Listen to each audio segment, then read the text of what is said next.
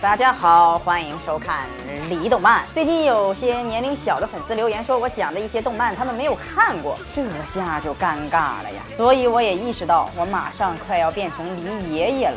真是岁月不饶人呐！感觉还没有开始年轻就已经老了。所以今天给大家盘点了一下那些像杀猪刀一样的动漫。看过这些动画片的，最小也有二十岁了。每一部都是童年的经典，陪伴了无数人走过了快乐的时光。回忆一下这些动画片，看看是否会感动到落泪吧。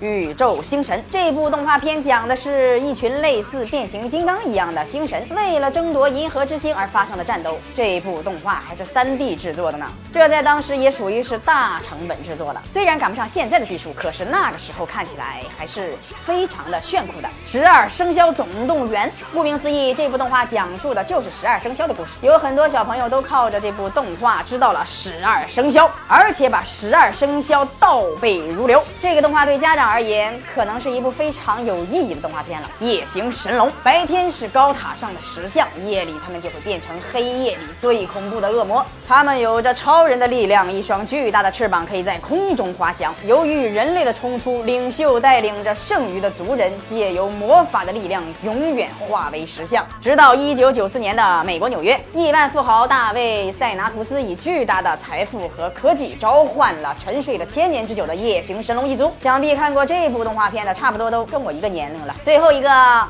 四驱兄弟，这更是一部当时十分有名气的动画片了。那时的四驱车可是风靡了很长很长很长很长很长一段时间，几乎每个小伙伴手里都会有一辆自己的四驱车。但是我们的四驱车却永远跑不出动画片里那华丽的感觉。哎呀，看过这些动画片的朋友，你要意识到一个问题，那就是我们已经不是当年的我们喽。未来会有更多的责任悄无声息地飞到我们身上，让我们为人生的下一个阶段一起奋斗吧！奋斗，奋斗之余。也来看看李德曼，可以唤醒你美好的童年哦。